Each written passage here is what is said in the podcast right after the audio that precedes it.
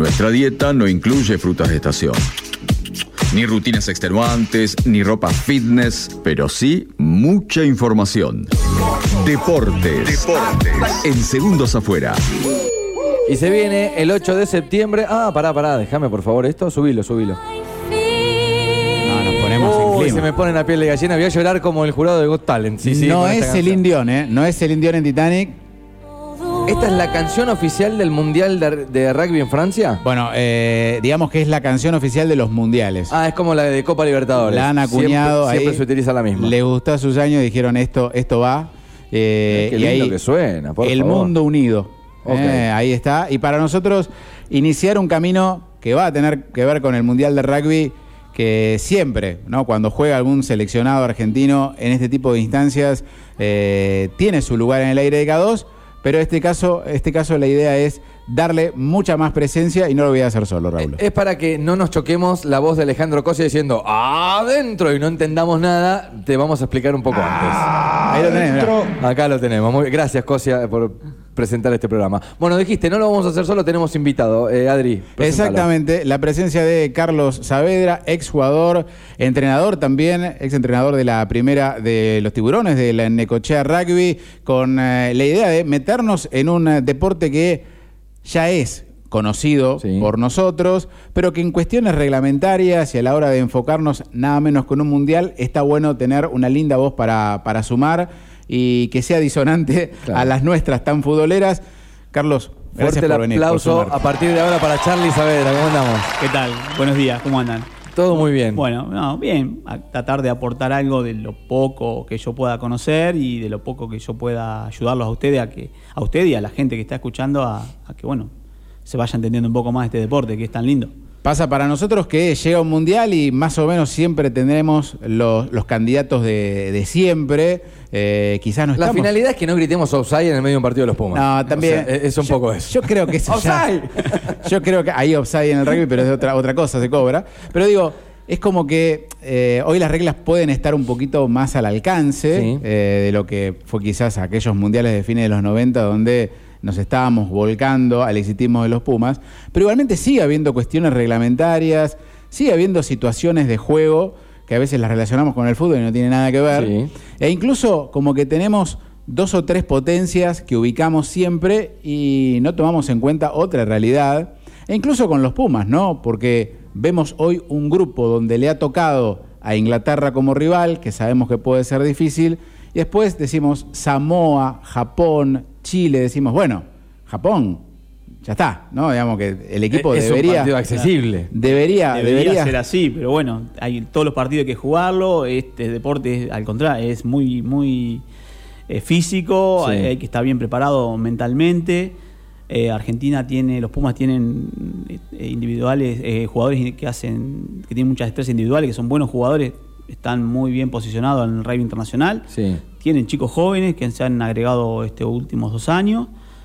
Eh, pero bueno, todos los partidos hay que jugarlo y, y es un deporte que, que te exige al 100% los 80 minutos. Y últimamente los partidos de los Pumas que hemos visto no han tenido esa regularidad durante los 80 minutos. Si Claro. bien han logrado partidos muy buenos, Sí. que le han ganado a potencia como Australia y eso, también han- le ha tocado perder con, en equipos que son que podrían llegar a, a ser inferiores que ellos y que por una cuestión de, de no tener esa regularidad por inconducta y eso le ha tocado perder. O sea, Charlie, te imagino un tipo que, a ver, eh, voy a tu casa y si prendo la tele ya en el canal que quedó está ESPN. Mi- mira- Y mirando algo de rugby. Sí, ahora no tanto porque bueno, no, no está mi hijo que también era uno Un fan. fanático, que Sí. el más chico que, que siempre estábamos mirando rugby todo el día. Sí. Eh, pero siempre hay partidos grabados o siempre se está mirando. O sea, y ahora con el tema de, de la- de la- de las redes, de un montón de plataformas que te. Que lo puedes ver on demand. y que lo te metes ahí. exactamente, lo vas viendo cuando vos podés, cuando querés. Yo a veces no tengo tiempo y a la noche no sabes, no, ve- no sabes qué mirar y pones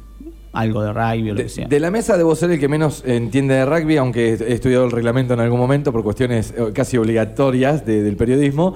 Pero voy a ir haciendo algunas preguntas como para ordenar eh, un poco el, el calendar de- del Inter de Miami. El calendario, saber, por ejemplo, cada cuántos años se juega un mundial, si hay mundial todos los años, cuáles son los, los champions. Sé que hay eh, Saltry Nation, que después se convirtió porque entraba Argentina. Digo, ordenar un poco el calendario para saber en qué compitió la Argentina, si el Mundial hay que clasificar, si se hace como si fuese unas eliminatorias, ¿cómo es eso? Bueno, eh, los mundiales son cada cuatro años. Sí. Eh, el último fue en 2019 en Japón, previo a la pandemia.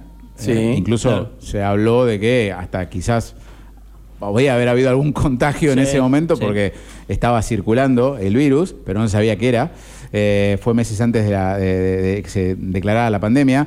Eh, generalmente van cambiando las reglas, pero habitualmente los mejores equipos clasificados de un mundial clasifican al otro. Al otro. Argentina clasificó, eh, los Pumas clasificaron en el puesto 12, creo. Fue, le fue mal en el mundial pasado, no, Sí. no pasaron a cuartos. Igual clasificó, así que bueno. automáticamente para automáticamente este por eso, por una cuestión de. De ranking. claro, exacto. mundial. Ok. Como bien decías, los dos torneos más fuertes a nivel continental son el Seis Naciones, lo que antes eran cinco, pero se agregó Italia, y lo que habitualmente El era el Tres Naciones, exacto, que que se, agregó la. Argentina. con- Ahí estaba Pumas, All Blacks, Primbox y ¿quién más estaba? Y Australia. Y Australia, ok, que son los Wallabies. Los Wallabies. Que todos tienen sobrenombre, digo, porque so- es un lenguaje que nos vamos a ir metiendo poco a poco con las cuestiones de, de la llegada del Mundial. Bueno, y obviamente las potencias europeas que en este caso van eh, detrás de las potencias del, hemisfe- del hemisferio sur, como en Y- otros mundiales, o ahora porque no, es en lo- Europa. yo lo- es mi opinión, ¿no es cierto? Yo los veo que están medio mezclados. Y Francia hoy en día eh, tiene muchas posibilidades, e igual que Irlanda. Irlanda ha evolucionado un montón y, y de los equipos así es uno de los que más ha evolucionado. Tiene un montón de, de partidos sin perder y, y ha, ha logrado una consistencia en el juego y un planteo en ataque que es muy bueno, Irlanda. Charlie, eh, si tengo que ver hoy en la tele, digamos, ¿cuál es la Premier League del rugby? ¿Cuál es el país que tiene en clubes la liga más competitiva? Y Francia, yo creo que Fran- Francia, Francia e Inglaterra. O sea, donde, estaba Facu- donde estuvo Sí, jugando sí. Facu Bosch, digamos que es la liga más competitiva, la elite Eh, del sí, rugby. Sí, podemos decir que sí. Bueno, de hecho en la Champions, digamos, fue la que ganó eh, Claro. Facundo con La Rochelle. Claro. O sea que Francia, que va a ser el que eh, va a debutar en el, en el Mundial el 8 de Nueva septiembre con Nueva Zelanda, es- exacto. es uno de los partidos Y del Mundial, es- ¿no? Es, claro, es el partido. Francia, yo creo que es, eh, es su mundial, porque lo hace en casa, Sí. perdió tres finales, o sea, jugó seis. Ah, serían los pechos del rugby, sería Francia hoy. y sí, porque eh, ha jugado tres finales, las perdió las tres. Este, este mundial es en su casa, tiene la posibilidad de demostrar que, que está para lo que está. Tiene- ha logrado una, una, una consistencia en el juego eh, en base a lo que es su medio crown. que es de- si bien depende mucho de ello, pero es, es- ha logrado una, una gran continuidad del juego y, y ha, ha llegado a, a obtener como 13 o 14 partidos sin perder, invicto. Claro. O sea. Aprovecho y voy a una pregunta obligada, digamos, que es, decíamos, eh, hoy la Liga Francesa, el top 14 es la más importante.